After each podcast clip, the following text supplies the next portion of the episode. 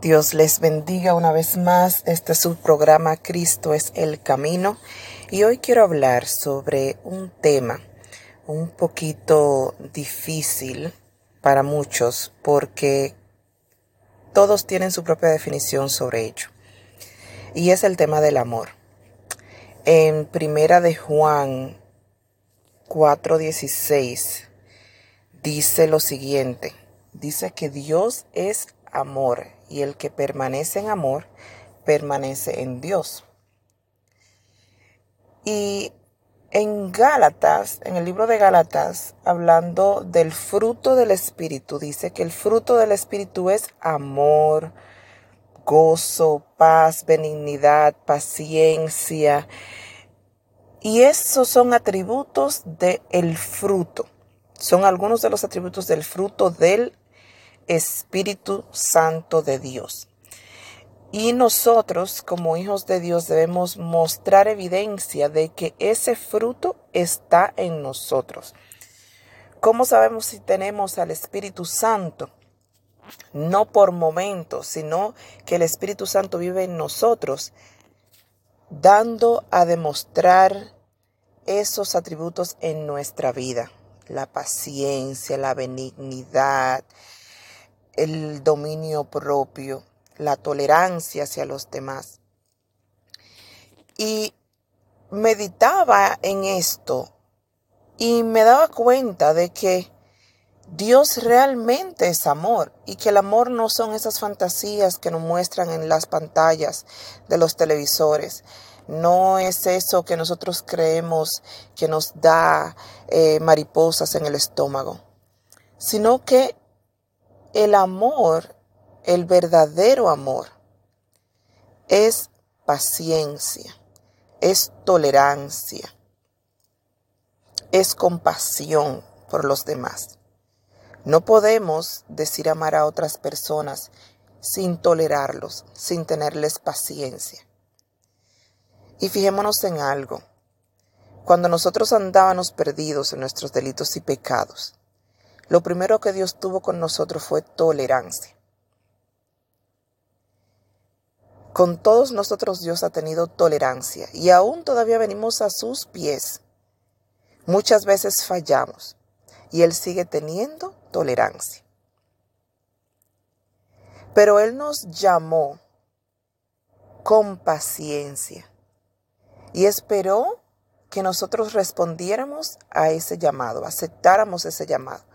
¿Cuántas veces no vemos personas que van continuamente al templo? Van quizás todos los domingos al templo. Sin embargo, no han tenido una experiencia con Dios, no han aceptado al Señor. Pero Dios está ahí con paciencia, esperando a que le digamos sí, te acepto, recibo tu salvación, recibo, acepto tu sacrificio en la cruz por mí, acepto que tú moriste para que yo tenga vida. Y luego el Señor con paciencia, una vez que aceptamos el llamado, una vez que aceptamos su perdón y su misericordia, entonces empieza a transformarnos poco a poco con amor, en benignidad. Su benignidad reina sobre nuestra vida. Él es bueno con nosotros cada día, cada mañana. Y nos enseña con paciencia. O sea, vean la importancia de la paciencia. Si Dios no fuera paciente con nosotros, ¿qué sería de nosotros? Usted se ha puesto a pensar, mucha gente que dice, no, que yo no tengo paciencia. Mi paciencia tiene un límite. Cuando usted vea que se le está acabando la paciencia para con su hermano, para con su esposo, para con sus hijos, para con sus compañeros de trabajo, reflexione, deténgase por un minuto y reflexione. En cuánta paciencia Dios tiene a diario con usted. En cuánta misericordia Dios derrama sobre su vida cada mañana. Si usted se levanta y abre los ojos, si usted puede moverse por sí solo, comer sin ayuda de nadie, vestirse, respirar, ver, escuchar, hablar, si usted puede montarse en el carro y llegar a su destino con bien, todo esto es fruto de la misericordia y del cuidado de Dios. Y muchos de nosotros decimos que queremos ser como Dios. No que queremos ser Dios, sino que queremos ser como Dios, porque eso es parte de ser un hijo de Dios. Él nos hizo a su imagen y a su semejanza. Y por el pecado, cada día más somos menos semejantes a Él. ¿En qué sentido somos menos semejantes? En que estamos escasos de amor, estamos escasos de paciencia, estamos escasos de benignidad, de misericordia por el prójimo. Pero Dios nos llama a ser como Él es, a cargar sus atributos en nosotros, para que lo que no le conocen puedan ser atraídos a Él por ese amor, por esa misericordia. Así que si usted es uno de esos que dice y proclama con orgullo el no cargar paciencia en usted, pídale al Señor en este día, Señor, yo quiero ser más como tú. Pero no solo se lo pida, sino que usted tiene también que darle la libertad al Señor de que su Espíritu Santo obre en usted.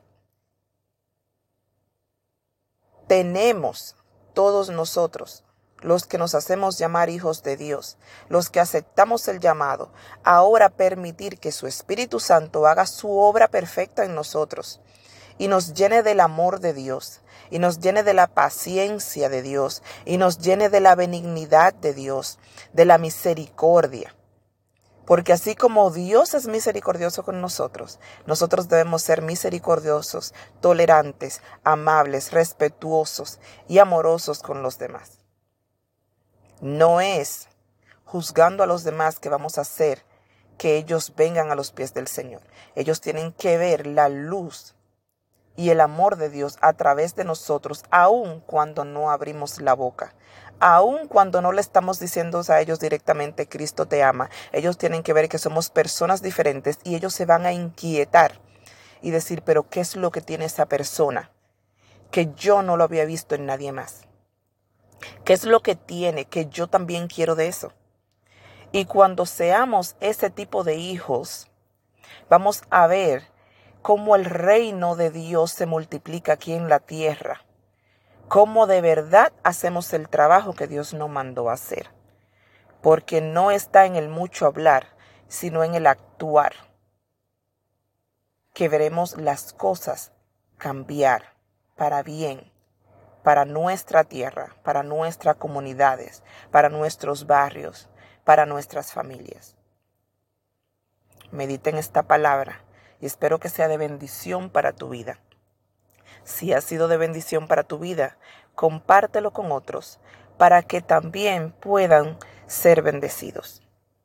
Dios te bendiga, Dios te guarde, Dios haga resplandecer su rostro sobre ti. Y hasta la próxima.